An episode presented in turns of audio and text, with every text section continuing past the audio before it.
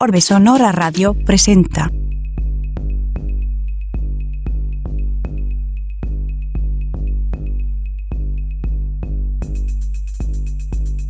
...88.5 FM, Radio Universidad San Luis.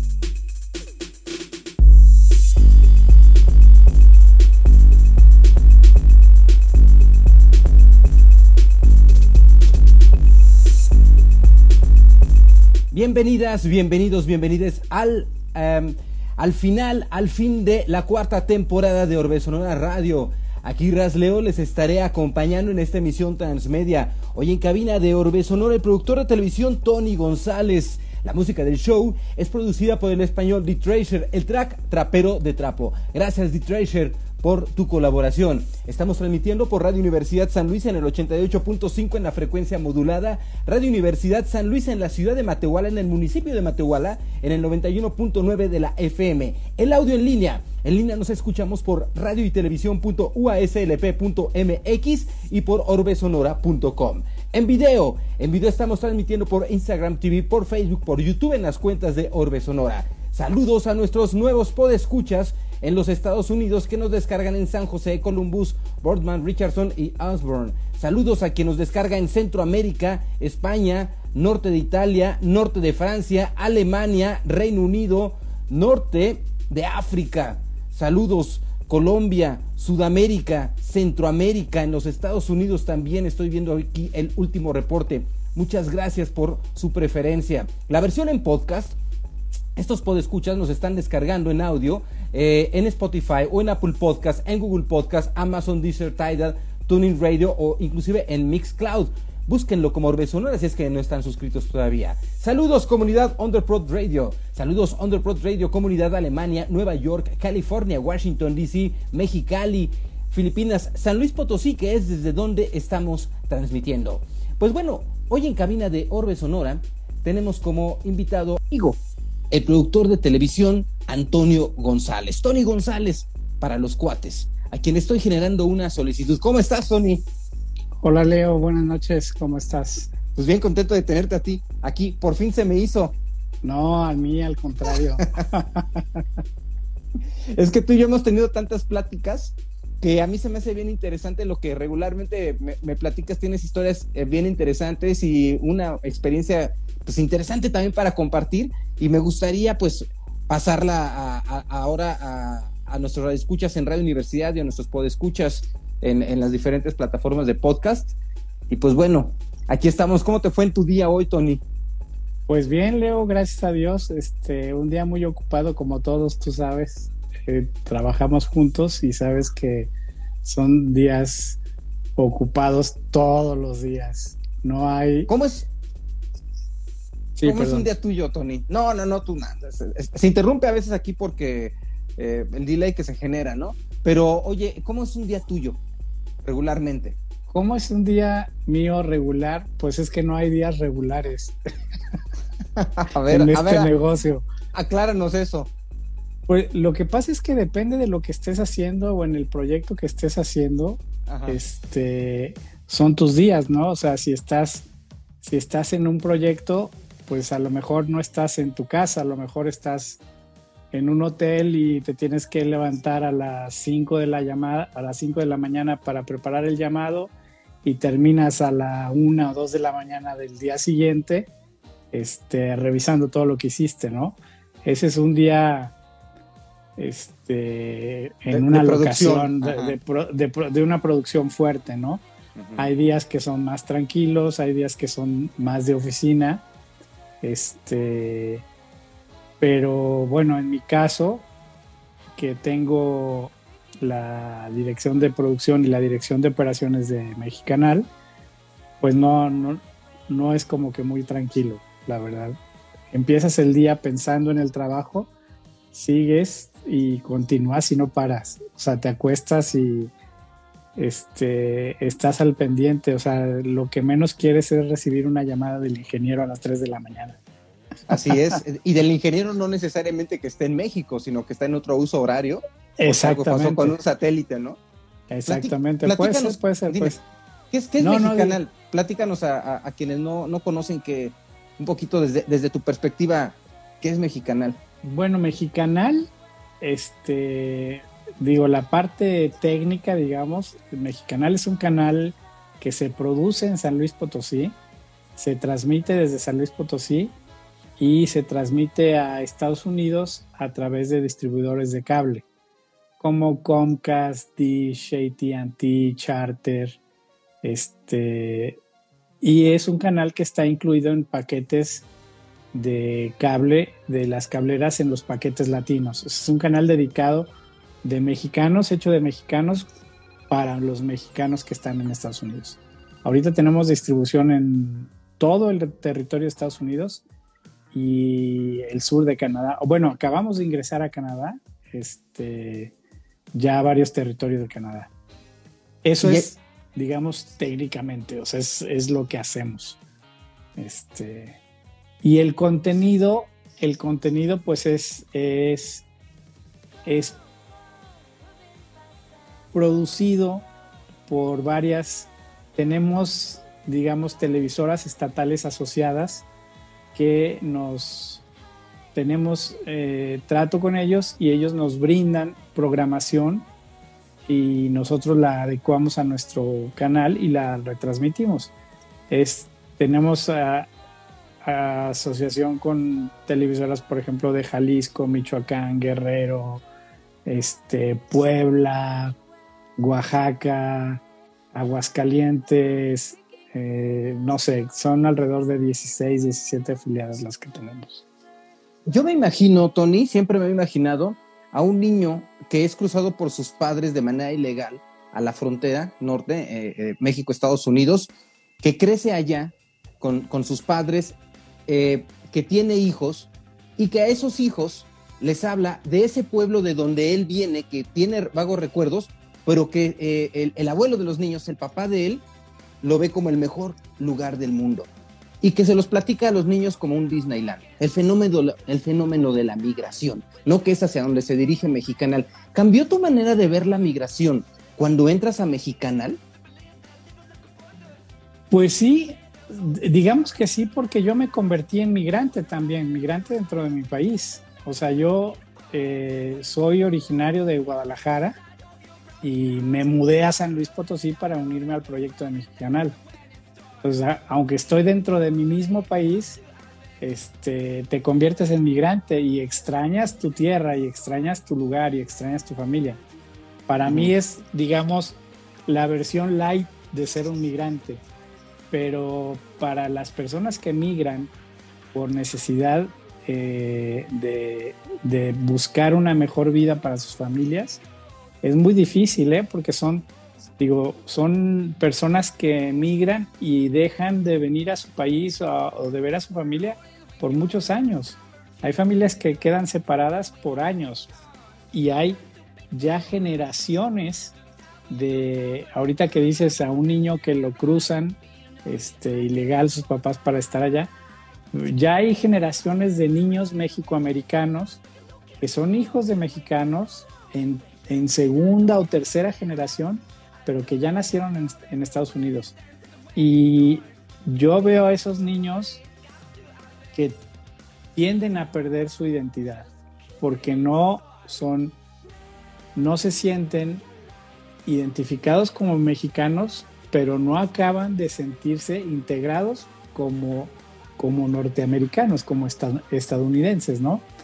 Porque son pertenecientes a una minoría y, sufren de discriminación y tienen que luchar por, por tener una integración, ¿no? Los, famosos dreamers este, y generaciones más acá que, tienen ese problema, ¿no? ¿no? No te sientes en tu, en tu lugar ni allá y si acaso regresaran, pues tampoco tendrían un lugar aquí, ¿no? Entonces, a esa, a esa gente eh, esa hacia donde va Mexicanal y hacia donde les lleva sus lugares, sus tierras, sus canciones, su música, su comida, sus como alguien del canal bien dice, le llevamos sus colores, sus olores y sus sabores. Así es. Aquí, por ejemplo, se está conectando Sebastián, eh, que él está viviendo en, Nueva York, pero es colombiano. Y, también forman parte de nuestros televidentes en Mexicanal, claro. pues porque estos mexicanos que viven allá, pues también conviven con, con, otras personas. Una labor social, Tony, que terminaste o que estás haciendo actualmente en tu vida, pero que es una labor social que no empieza ahora, sino tú tienes un recorrido bien interesante en donde has estado apoyando y aportando a, través de tus contenidos a, muchas familias o a, individuos o a comunidades o a grupos de, de, mexicanos. Tú cuando niño... Eh, eh, ¿en qué momento te empezaste a interesar por este tema de la producción o, veías televisión o te llamaba la tele la atención? ¿Qué se veía en tu casa? ¿Qué pasaba en ese momento? ¿Qué, qué, sientes que viviste de niño que en algún momento de joven te lleva a la, a la producción? Pues mira, yo creo que este... Yo soy de las personas que vive el momento y, muchas veces no pienso más allá, ¿no? Siempre hay una pregunta, ¿dónde te ves en cinco años? ¿Dónde te ves en diez años? Yo nunca pienso en eso, yo pienso en el momento y en lo que estoy haciendo ahorita. Y curiosamente, este, cuando en el 86 o en el 87, este, por, por ahí por esos años, estaba yo estudiando eh, un bachillerato técnico en diseño gráfico. Este, nada que ver con, con, la televisión, ¿no? O sea, más bien con las artes, porque siempre yo me identifiqué con, yo no soy muy de matemáticas, historia y eso, sino siempre he tenido como la mente de buscar crear y hacer cosas, o X, ¿no? Era, e, esas, esa siempre fue mi inquietud. Y estudiando, estando estudiando el bachillerato, tengo un primo que en ese momento se dedicaba, eh, trabajaba en Guadalajara en un canal de televisión por cable. Bueno, no por cable, sino era un sistema de microondas muy novedoso en ese tiempo que había en Guadalajara que llevaba este televisión a los hogares en, en Guadalajara, ¿no? Televisión por microondas. Televisión fue el primer sistema de suscripción este, que hubo en Guadalajara, ¿no? Ahora no, no era cable. Y este, mi primo me dice, oye, fíjate, él era operador de Master Control en ese tiempo y tenía que tomar unas vacaciones y no había quien lo cubriera. Y me habló y me dijo, oye, fíjate que está esta oportunidad de, late y le digo, pues va, me late, o sea, en mis tiempos, en mis tiempos libres. Y fui y cubrí las, las vacaciones de mi primo, pero me atrapó, me encantó el, eh, la televisión, ver los aparatos, el satélite, ver las películas que llegaban de Estados Unidos, cómo las subtitulaban, este, cómo se retransmitían, se me hizo un mundo, o, sea, maravilloso. Y me, me, atrapó, me atrapó, me atrapó y ahí me quedé. Eso fue hace 35 años y sigo atrapado en lo mismo. Sí, sin, sin aparentemente ver a futuro, pero al final vas haciendo un camino, ¿no? Porque cuando vas tomando una decisión de ese día, es porque te gusta caminar por ahí, ¿no? Y, vas provocando que las cosas sucedan. Y, se, ah, y se, van alineando todas, ¿no? Obviamente, o sea, digo, pero tú en ese tiempo, yo creo que a esa edad, este, que es cuando muchos de los jóvenes tienen que decidir qué tienen que estudiar o qué tienen que hacer, no tenemos la madurez suficiente para de veras encontrar lo que nos gusta hacer.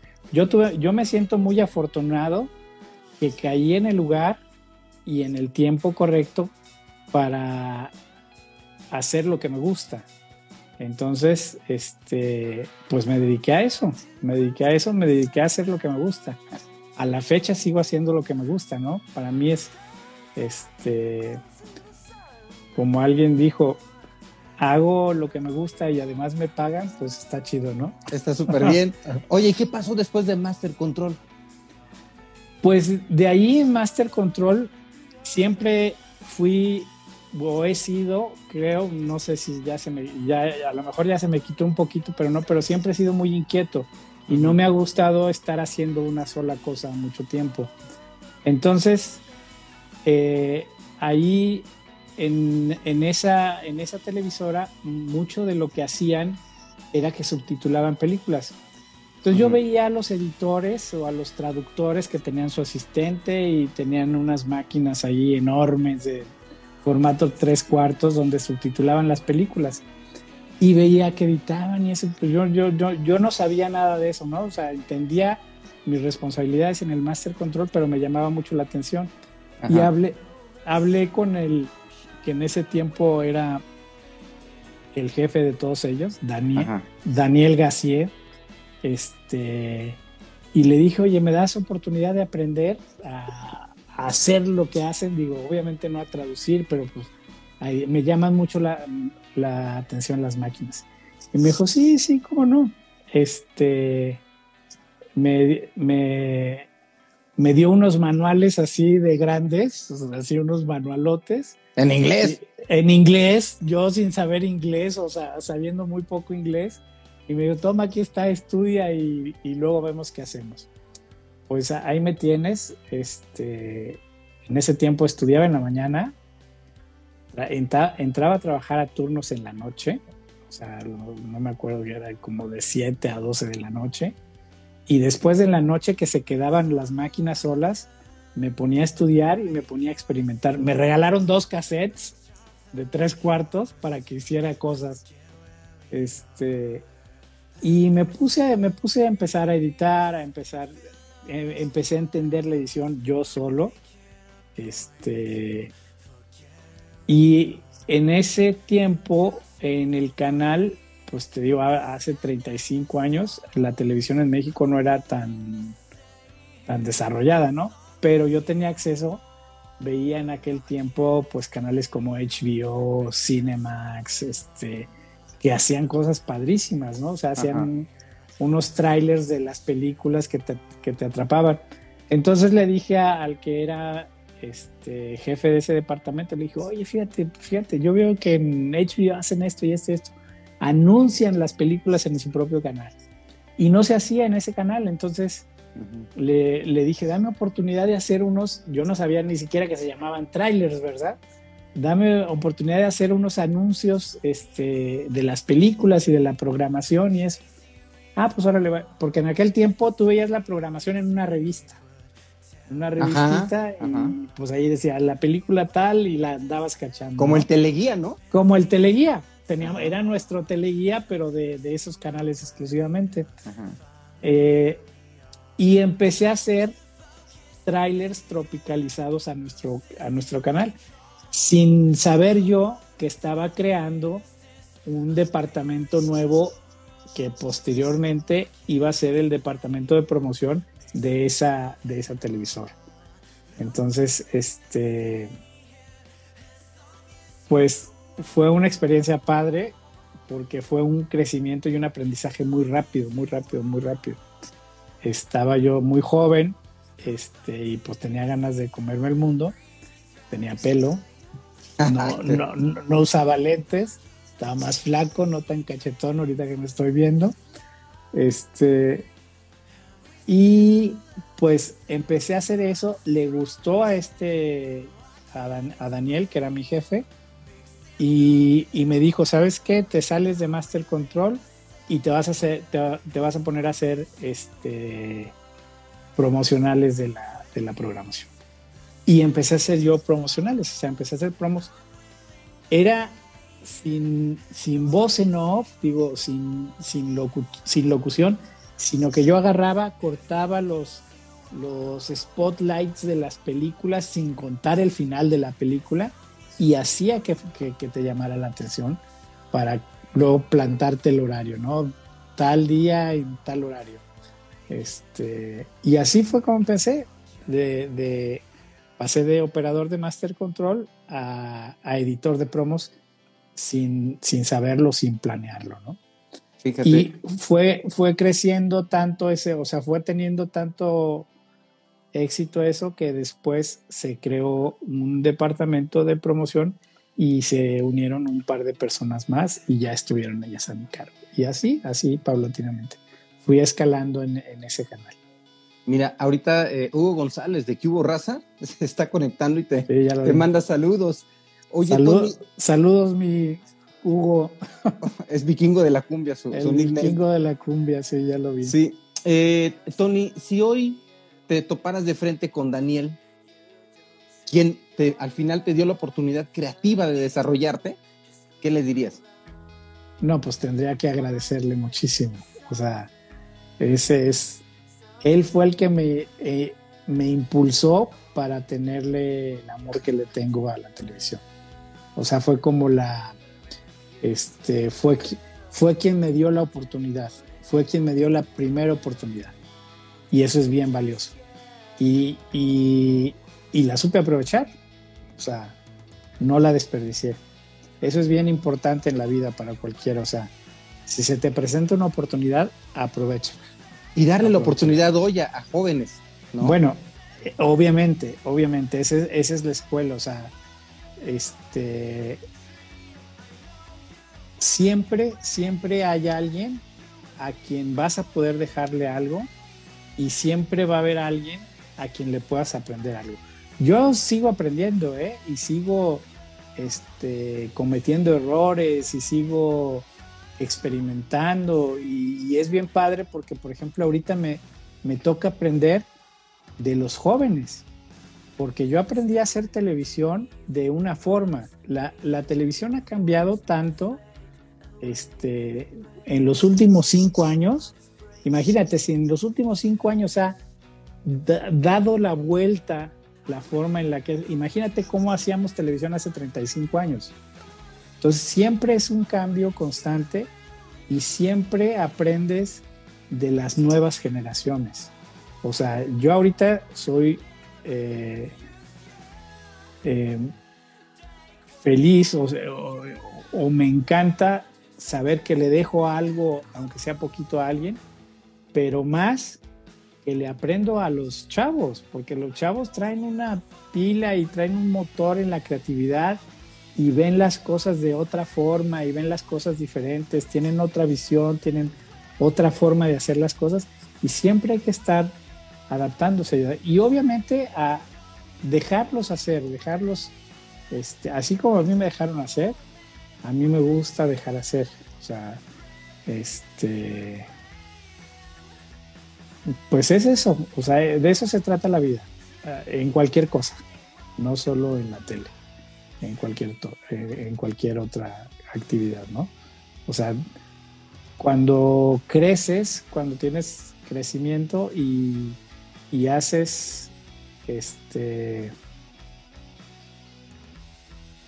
eh, crecer a la gente que está contigo, este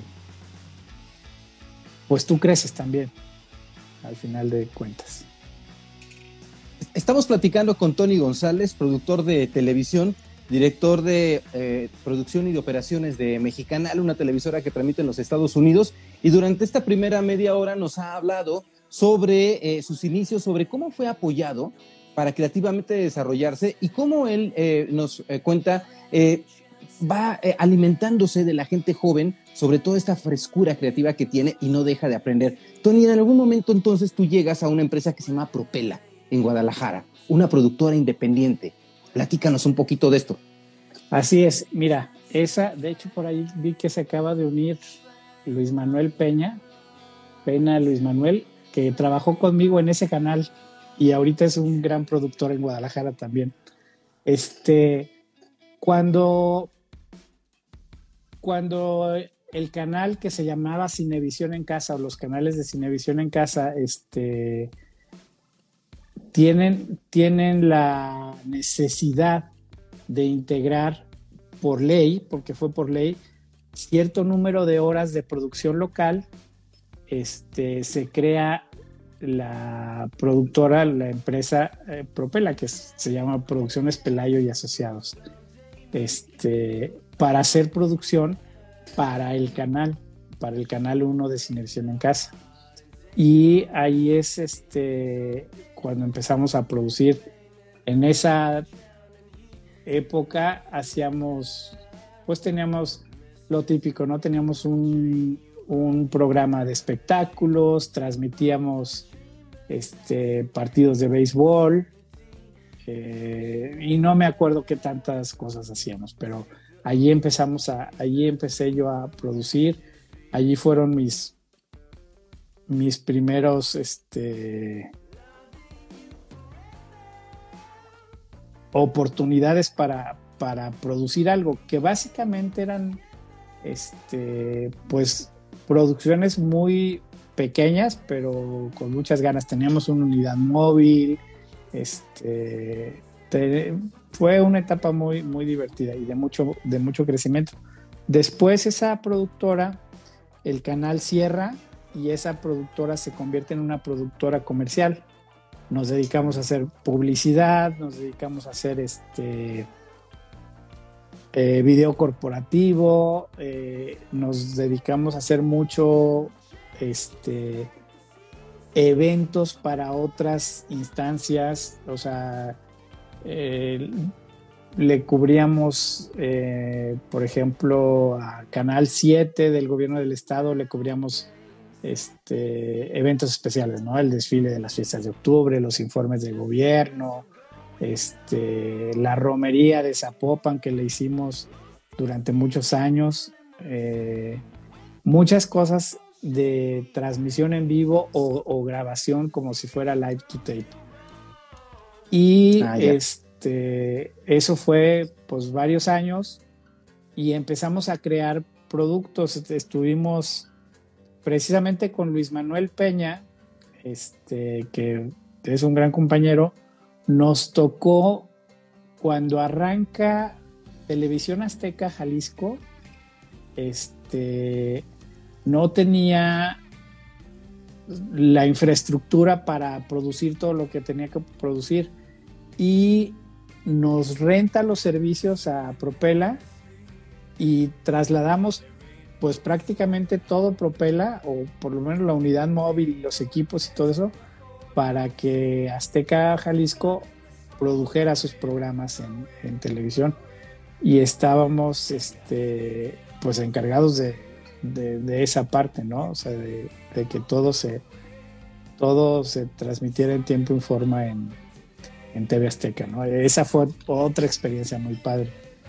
Este, y de ahí empezamos a hacer, hicimos un programa para, para Azteca que se llamaba Fútbol para Todos y duró creo que un año, año, año y medio transmitiendo, transmitiéndose en TV Azteca y tuvo mucho éxito y empezamos a pensar en hacer cosas para otras televisoras. Y había un proyecto que teníamos de música de música vernácula que ofrecimos a Televisas, a Televisa de Televisa de Occidente por angas o mangas no se hizo y empezamos a buscar dónde, dónde moverlo porque pues se nos hacía un, proyecto muy bonito y curiosamente por ese proyecto caímos a Mexicanal. O sea, llegamos a Mexicanal a ofrecerlo, este, no se dio, no, no, no se dio. Yo lo revisé. Ah, pues a ti te tocó revisar. ¿Y por qué no se dio? A ver, ¿por qué? ¿Qué pasó allí? Creo que era en, parte por la lana, porque nos salió un poco caro. Ese, ese, Eso era lo principal, ¿eh? que está un poquito arriba de lo que podíamos pagar. Según recuerdo, porque ya también tiene sus años de eso. Sí, pues sí, ya tiene 11 o 12 años, no me acuerdo. No, más, más, ¿Sí? más, Sí, sí, sí. Pero se abrió la puerta de, de hacerles, de producirles funciones de box, tanto en San Luis Potosí como en Guadalajara con la unidad móvil nuestra. Y ahí empezó mi relación con, con, con Mexicanal. Hasta que en el 2010, sí fue en el, sí, en el 2010, ¿no? Fue cuando fue el mm, bicentenario. Ajá, ya no, pues 2010, sí, pues sí. Sí, en, el bicentenario, en el famoso bicentenario, En el 2010, en Mexicanal querían producir un programa, un especial en vivo durante todo el día, este, y me llaman a mí, me llaman a mí, pero ya este, para, para producirles ese, ese, ese, programa especial, que fue una, fue una transmisión, creo que como de 12 horas, algo así, no me acuerdo. Sí. Entonces, este, fui a producirlo allá con ustedes, este, Le gustó a la jefa el programa. Le gustó a la jefa el programa, le gustó al jefe también. Al jefe también. Y pues después de ese programa me ofrecieron el, venirme a San Luis, a Mexicanal, a, dirigir la parte de producción que no tenían, o sea, era muy incipiente. Se producía un noticiero muy bonito, muy bueno, por, por cierto, pero no había más producción. Entonces la idea era como crear un departamento de producción que se, que se dedicara a hacer este, cosas nuevas. Y pues también la operación, ¿no? Porque no tenían a nadie este, que supiera de, fierros tan de planta ahí, ¿no? O sea, teníamos los tenemos nuestros queridos asesores que ahí siempre está el buen Pedro Villabona que está en Miami, que ha sido nuestro ángel guardián desde hace mucho. Este, pero obviamente Mexicanal necesitaba a alguien que, que pues pusiera orden. sí, porque se creaba una nueva área. Exactamente. pues, pues, fíjate cómo en Guadalajara formas eh, parte junto con un equipo importante de, personas de trabajadoras de los contenidos que se consumieron y del impacto mediático eh, a través de la televisión eh, de las personas. ¿Lo habías concebido así o eres consciente de ello, de que tú eres uno de los responsables de lo que ha educado a las personas por lo que han visto en la televisión, porque decía Carlos Monsiváis que la televisión es el sistema educativo mexicano. Pues no, fíjate que nunca lo he pensado de esa forma. Pero creo que sí lo eres, ¿eh? Pues no, no, no sé si lo soy. Junto con un grupo de personas, creo que sí. No, claro, o sea, hay, hay este. Hay una. Yo creo que en, en mi época, este fuimos una generación muy creativa porque en aquel tiempo producir era carísimo, o sea, eran equipos muy caros, eran, o sea, era la locura, ¿no? Este, entonces tenías que ser muy ingenioso para hacer cosas que no costaran tantos o, ver la forma de hacerla que no costara tanto y con, con poco recurso pero de manera muy creativa. Entonces tenías que meterle todo a la creatividad. Este, entonces, creo que de ahí este, se desprenden muchas cosas, ¿no?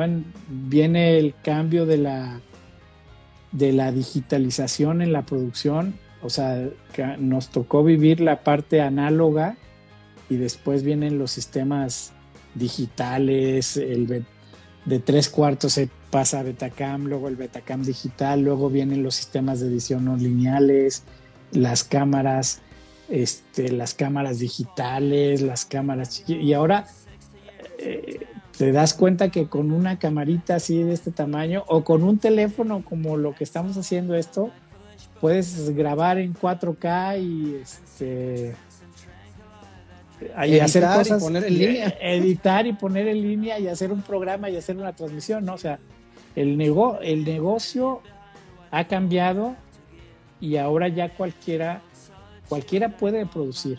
O sea, no hay límites para producir. El único límite que tienes es acá. El, el, el, negocio ahora se llama contenido, crear contenido. Contenido que, que llame, que jale a la gente. Sí, que sea diferente que, tenga una diferencia, que tenga una, este, que vaya a un segmento en específico, que busque un, público determinado. Este, yo creo que eso es lo, eso es lo, eso es lo que se tiene que hacer ahora. Este, porque, pues antes eh, no tenías exposición, o sea, antes, si no trabajabas en Televisa o en, o en Imevisión antes de que fuera Azteca, pues no tenías forma de dónde, de dónde difundir lo que hacías. Y ahora este, hay Netflix, eh, YouTube, hay mil, mil, mil cosas, ¿no? O sea, hay, hay creadores de contenidos muy buenos en YouTube, eh, cosas muy especializadas, ¿no? De, este, tipos que hacen este, cosas de motos, de carros, de perros, de, este, de, cocina. Eh, hay un montón de cosas y hay muchos lugares donde tú puedes ir y exhibir lo que tú haces. Afortunados somos los que tenemos este, lugares para, para mostrar lo nuestro como mexicana, ¿no? Pero no se limita a eso, o sea, este, los medios han, evolucionado de una manera eh, tan rápida y tan... Eh, se ha eh, esparcido como nunca antes. Este, Entonces, creo que eso obliga a los que nos dedicamos a esto a crear cosas este, que, que sean para nuestro mercado este, muy especializadas o a crear cosas que sean de mucho impacto y de mucho interés, que atrapen a la gente, ¿no? Que, te atrapen en el momento. Sí, y es que esta transición de la que hablas, de, cuando veníamos del mundo análogo al mundo digital, que para muchos, eh, así como las personas eh, que no se dedican a esto en sus casas, tuvieron la dificultad para, bueno, a un celular eh, touch ahora, cómo se utiliza, cambiando de, los de botoncitos. Eso, eso también pasa con las personas que, creamos contenidos, pero regularmente en México no, exhibí, no existían talleres o cursos donde te enseñaran a hacer ese cambio digital. No se dio de trancazo, ¿no? O sea, aprendiendo a leer los manuales y, todo eso. Hoy, como bien mencionas, la manera para, y los em, eh, eh, dispositivos para producir, pues son diferentes. Este programa, en audio o en video, eh, lo ven muchos jóvenes que, se, que, les gusta el tema de los medios de comunicación, muchas estudiantes o estudiantes de, comunicación, de ciencias de la comunicación. ¿Tú qué les dirías a ellos? Que, quienes están empezando este sueño de decir, ah, yo quiero hacer esto, pero bueno, quiero hacer televisión, pero pues sí televisión, pero no quiero ser tradicional de televisión, quiero ser youtuber, quiero hacer contenidos eh, eh, en plataformas digitales, en redes sociales. ¿Tú qué les dirías a ellos? Pues yo, yo les diría que, que lo piensen bien, que lo piensen bien, porque no es una vida fácil, o sea, es una vida que te, que te, te lleva mucho y te roba, te roba mucho de tu tiempo personal y que si de veras lo quieren hacer, le dediquen este, alma y corazón, o sea, y lo, lo hagan, este, lo hagan bien, piensen bien las cosas, no lo hagan a la ligera. Ahorita está, ahorita mencionaste una, una palabra muy importante, o sea, y a mí me llama mucho, ¿no? Que ahorita piensan que quieren ser youtubers o influencers, ¿no? Y que es, pero muchos, los, muchos, mucho, mucho, desgraciadamente, lo veo que lo hacen por el, por el dinero o por lo que puedan ganar. Pero no se dan cuenta que en realidad muy poquitos son los que pueden llegar a, a, a vivir de eso, de esa forma. Este, y los que de veras se quieren dedicar a crear contenidos, que se preparen, que estudien, que aprendan este, a hacer las cosas bien desde un principio. El, contenido audiovisual tiene tres etapas. Tiene la preproducción, tiene la producción y tiene la postproducción.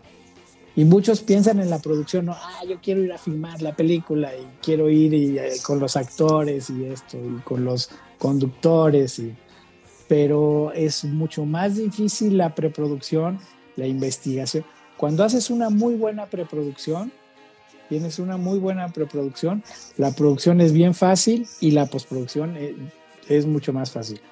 Este, y es algo que tienen que hacer. No es fácil hacer, o sea, no es agarrar un teléfono y poner y, y, pues ahora les voy a platicar de esto. No es fácil, o sea, tienes que saber cómo comunicar, qué decir, cómo decirlo, dónde decirlo. Este, y hay un montón de cosas, no, no, es, no es tan fácil. Y desgraciadamente en México, por ejemplo, a mi generación, bueno, yo conozco, tengo muchos amigos productores y directores, este, y muchos ni siquiera estudiaron ciencias de la comunicación, o sea, somos, somos hechos en la televisión, este, porque no había, no, no hay, este, en México hasta hace pocos años, digamos que la, la producción independiente ha tenido cierto crecimiento, pero hasta hace pocos años, antes o, producía Televisa o producía TV no, nadie más producía, ¿no? O, los que hacían algo de cine. Este, y ahora hay más oportunidades, pero hay que hacerlas, hay que saber hacerlas y hacerlas bien. No es, no es nomás voy a agarrar una camarita y voy a grabar. Es, es todo un proceso este, que es, eh, pues no es fácil, es complicado. Hay que, hay que saber entenderlo y hay que saber hacerlo. Porque si no, si no, no, no, digo, si no lo haces de esa forma, pues no, no, no te va a durar. Hay, hay muchos jóvenes eh, o personas que se están iniciando en, eh, en el tema de, de, generar contenidos que dicen, bueno, ¿cuál es, ¿cuál es la respuesta secreta de qué es lo que debo de hacer, cuál es el contenido que, voy a que va a pegar. ¿Por, qué no nos platicas un poco de esta sensibilidad que debes de tener para tener visión y saber leer a tu sociedad? Y además, ya que tienes la idea, cómo irla preparando, como tú bien mencionas, desde la preproducción, desde cuánto dinero voy a tener para eso, qué equipo voy a contar, a cuántas, con cuántas personas voy a trabajar, qué es lo que voy a hacer, cuántos capítulos voy a hacer, por qué voy a hacer esos capítulos, en dónde lo voy a distribuir ¿Por, qué lo voy a hacer? O sea, porque tampoco es por amor al arte, ¿no? Sino, ¿cómo voy a recuperar ese dinero y cómo voy a ganar más? Pues no hay una receta secreta, o sea, la, la, receta es em, conocer bien, primero, a quién le quieres dar el mensaje. O sea, a los jóvenes, a los adultos, a las mujeres, a los hombres, a los niños, a, los adolescentes, a los, a los hombres adultos, a las mujeres maduras. Primero saber a quién le quieres comunicar. Después, ¿qué le quieres comunicar? O sea, si quiero hacer eh, contenido para niños, pues tiene que ser de una forma. Si quiero hacer contenido para, eh, no sé, este, adulto joven, pues tengo que investigar qué es lo que les gusta, qué es lo que quieren ver, qué es lo que necesitan. Tienes que ver, saber primero a quién quieres enviar tu mensaje. Segundo, qué es lo que le quieres decir. Tercero, cómo se lo vas a decir. Y ya después de que medio tengas eso, este, pues empiezas a trabajar en ideas, ¿sí? y tienes que tener mil ideas o dos mil o diez mil y de esas diez mil a lo mejor vas a poder hacer diez y de esas diez a lo mejor nueve no te van a funcionar y a lo mejor una te va a medio funcionar, ¿no? Hay un libro, este, se me fue el nombre ahorita, pero es un libro muy interesante de una productora este, muy exitosa en Estados Unidos que menciona la cantidad de pilotos que se producen en Estados Unidos en un año. O sea, son miles. Y de esos se llegan a producir o se llegan a convertir en series uno o dos. Y de esas una o dos series, a través de los años, pues salen los, las pepitas de oro, ¿no? Y, que se convierten en grandes éxitos. Este, como series como Friends, este, eh, en, eh, en, tiempos más atrás, este, Dallas, por ejemplo, ¿no? Que fue una novela gringa que duró como 15 años al aire.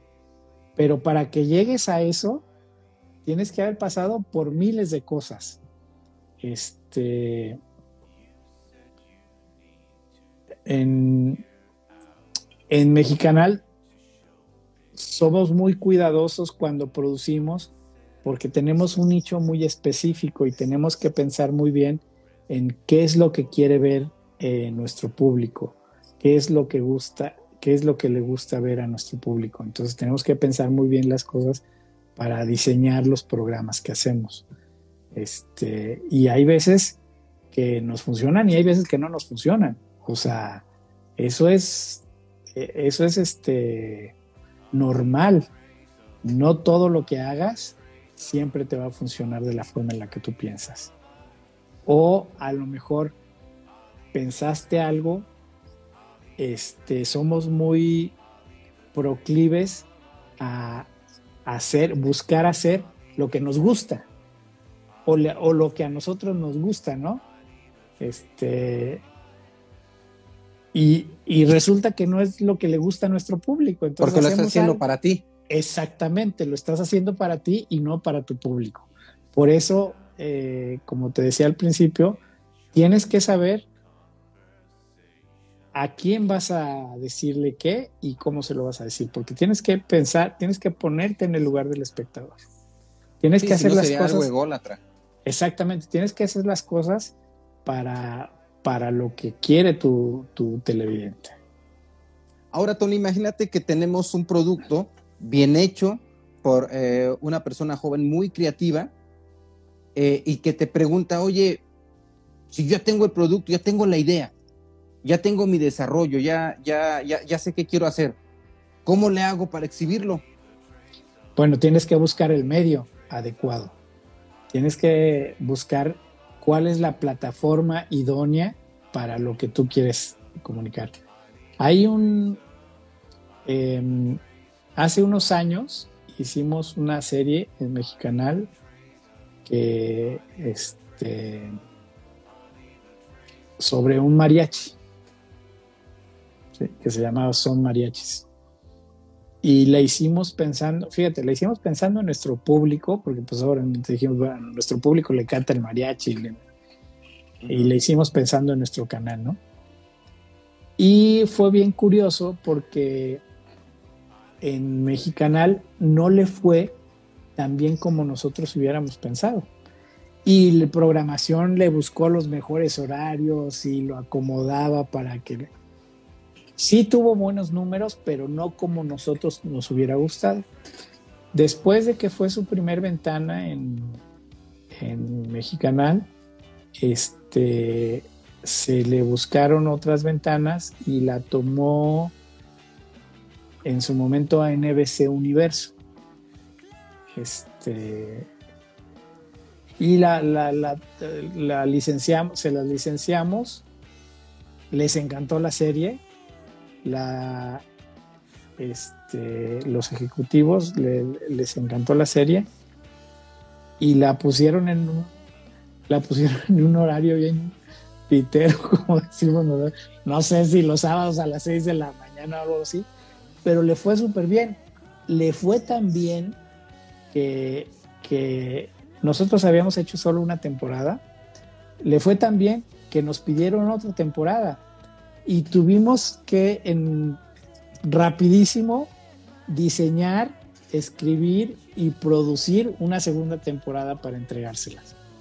Entonces, por eso te digo que no, no hay una fórmula mágica, o sea, es, es, cuestión de que, de que todas las piezas caigan en su lugar y en su momento. Nosotros hicimos algo pensado en nuestro público, para nuestro canal, y resulta que al final no tuvo la aceptación que, quisiéramos. Y en otro medio, en condiciones de programación, digamos, más adversas, tuvo mejor éxito.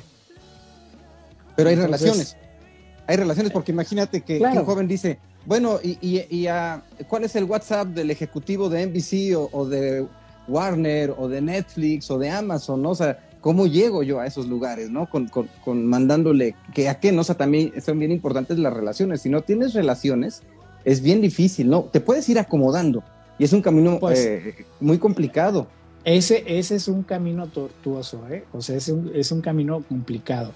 No vas a llegar a, este, con tu ópera prima, como dirían los cineastas, A, a, que te la compren en Netflix. O sea, no. O sea, tienes que empezar de abajo. Tienes que empezar de abajo. Y hay un montón de cosas. O sea, puedes escribir, puedes ser escritor, puedes ser productor, puedes ser realizador, puedes ser director, puedes ser fotógrafo, este, puede ser eh, o sea, hay un montón de cosas. O sea, no puedes, no existe el, las cosas que yo produzco, pues yo las produzco para Mexicanal y con presupuesto de Mexicanal. O sea, no las hago con mi dinero. Es, es dinero que la empresa en donde yo trabajo confía en mí para desarrollar este, productos. Entonces, no es un camino fácil y son 35 años de carrera. O sea, eh, este, digo, he, sido muy afortunado yo, he estado este, en el lugar y en el... No he estado, eh, he buscado el lugar y el momento correcto, porque también es buscarlo, o sea, no, no es que te sientas que llega, te sientas y te llegan las cosas, o sea, las tienes que buscar. Tienes que buscar el momento, tienes que buscar las relaciones, tienes que buscar las personas, tienes que aprender. Este negocio es mucho de relación. Tú lo dijiste, este, pero hay que buscarlas.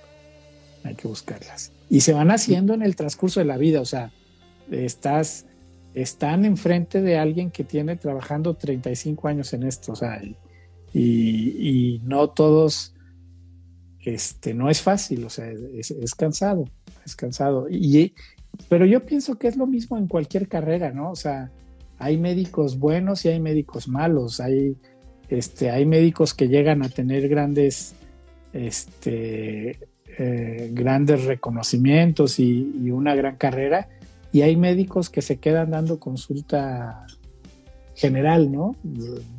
60 años de su vida, o sea, también depende de lo que quieras hacer si lo, si, si, si, lo quieres hacer, pues lo haces y lo buscas, lo provocas. Este, y si no, pues ahí te quedas, ¿no? Haciendo TikToks. No, y a lo mejor TikToks muy buenos también. No. Mira, se acaba de conectar. Dime. Y, digo, no, no estoy menospreciando a los TikToks porque tiene, tiene su arte, ¿no? Y yo, y yo soy, yo soy. Es que hay mucho contenido. Hay, hay muchas, muchos lugares donde puedes hacer cosas. Este. Eh, y, cada cosa, digo, yo, yo no podría hacer un TikTok, ¿sí me entiendes? O pues sea, sabe, o sea, no, porque no este necesariamente vas a bailar. Imagínate que es una de las plataformas, o es la plataforma de más impacto en el planeta. Sí, ahorita es, o sea, es increíble, ¿no? O sea, y es lo que todo el mundo ve. Pero yo no sé si yo tenga la capacidad de crear un contenido de 30 segundos que atrape tanto en el momento. Claro que sí. David Lynch tiene TikTok, Cornelio García tiene TikTok. ¿No? Por ejemplo, ahorita se está conectando Caribe Álvarez. Él, él eh, nos platicaba eh, en una ocasión eh, que tuvo una oportunidad en donde le ofrecen ser la imagen internacional de Vanish, de la, del, del, detergente, ¿no? Por una situación que se dio eh, en, un casting precisamente. Tony, ¿tú tienes alguna experiencia eh, en, esta carrera que, llevas en, los medios de comunicación, en la televisión, que te haya marcado? Eh, que digas, recuerdo muy bien esto porque a partir de aquí viví, vi esta situación que me marcó en algo. Debes de tener muchas, pero alguna pues que nos puedas platicar. Pues yo creo que son diferentes, o sea, son diferentes en cada etapa, ¿no? O sea, la primera, la primera fue, como te platicaba al principio, la primera oportunidad que me dieron de tocar una máquina de edición. Creo que ese fue algo que me marcó. La, yo creo que la siguiente fue, este, el primer evento que transmití en vivo, que creo que fue un partido de béisbol este, que transmitimos en vivo vía satélite a Tabasco, a Tabasco, no me acuerdo cuánto. ¿Cuántas cámaras? Uh, en aquel tiempo creo que, creo que teníamos una, dos, tres, cuatro, cinco cámaras. Cinco ah. cámaras. Este. Y pues otros han sido la. Yo creo que cada, cada proyecto ha, marcado o ha, tenido algo que me ha, que me ha marcado en el, en el camino, ¿no? O sea, está el proyecto de Clan que tú conoces, el canal de televisión española que nos tocó desarrollar en Mexicanal. Este, creo que es otro momento este, clave. Este, A ver, platícanos un poquito qué es Clan, para poner en contexto. Clan es un canal de, de niños, dedicado a los niños, con contenido para niños de televisión española que se, toda la operación de clan se lleva a cabo en, Mexicana, en San Luis Potosí. O sea, allí se reciben los materiales, se califican, este, se suben a...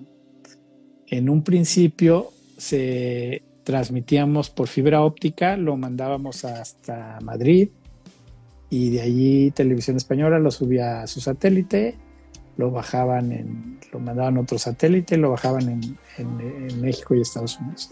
Y ahora es una operación que se hace la programación, se reciben los materiales en San Luis Potosí, se hace la programación, se sube a unos servidores en la nube, se hace un playout en la nube que se reproduce en Madrid, en la, este, en la, torre de televisión española. De allí se sube a, al ISPASAT, que distribuye a eh, México y todo el resto de América. En Miami se vuelve a bajar la señal, se sube al Galaxy 23 y se distribuye a Estados Unidos. Pero esa es una operación que, digamos, donde se crea eh, toda la operación o donde se reproduce toda la operación es en San Luis Potosí, en México. Y poca gente lo sabe y lo hacen pocas personas. O sea, y es una operación muy bonita, es una operación muy limpia, muy, este, se lleva muy bien, se lleva muy bien.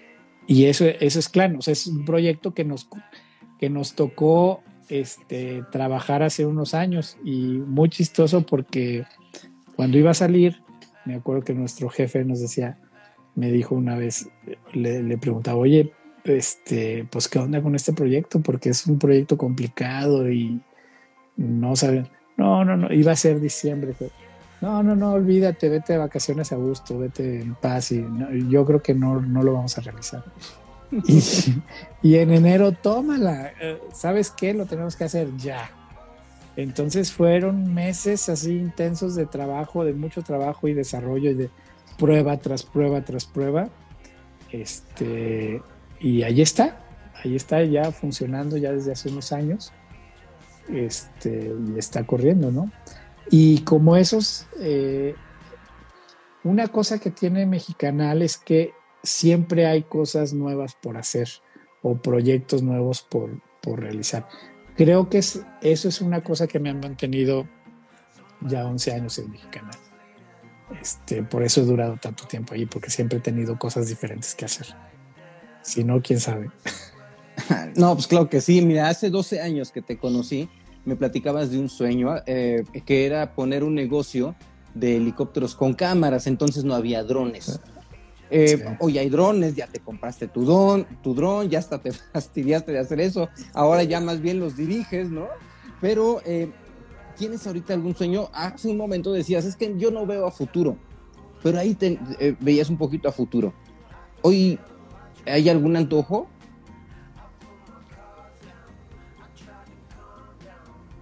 Pues no, seguir haciendo lo que estoy haciendo, seguir creando cosas nuevas. Traemos ahí unos, este, un par de proyectos en Mexicanal, una serie muy interesante que sería, sería uh, una serie grande, este, muy interesante, no les puedo platicar más.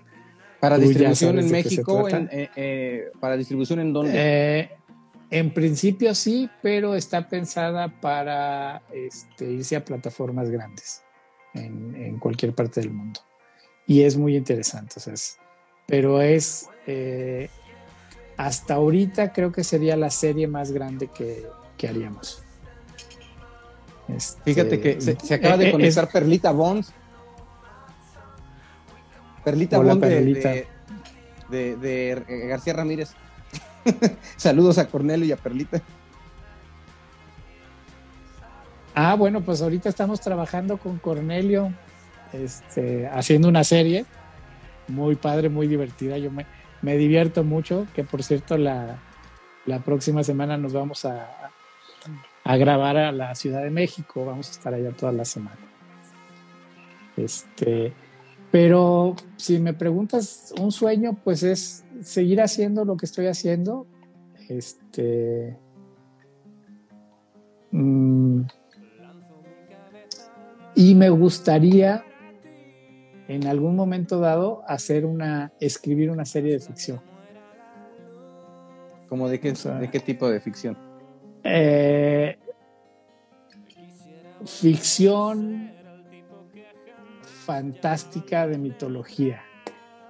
Este, México tiene historias tan padres este, de la mitología maya y la mitología azteca que yo creo que se podrían escribir cosas maravillosas. Este, hace, hace unos años, este, mi jefe y yo tuvimos, empezamos a, hacer, a escribir algo o a, desarrollar algo de, este, sobre, sobre chamanes y cosas por el estilo.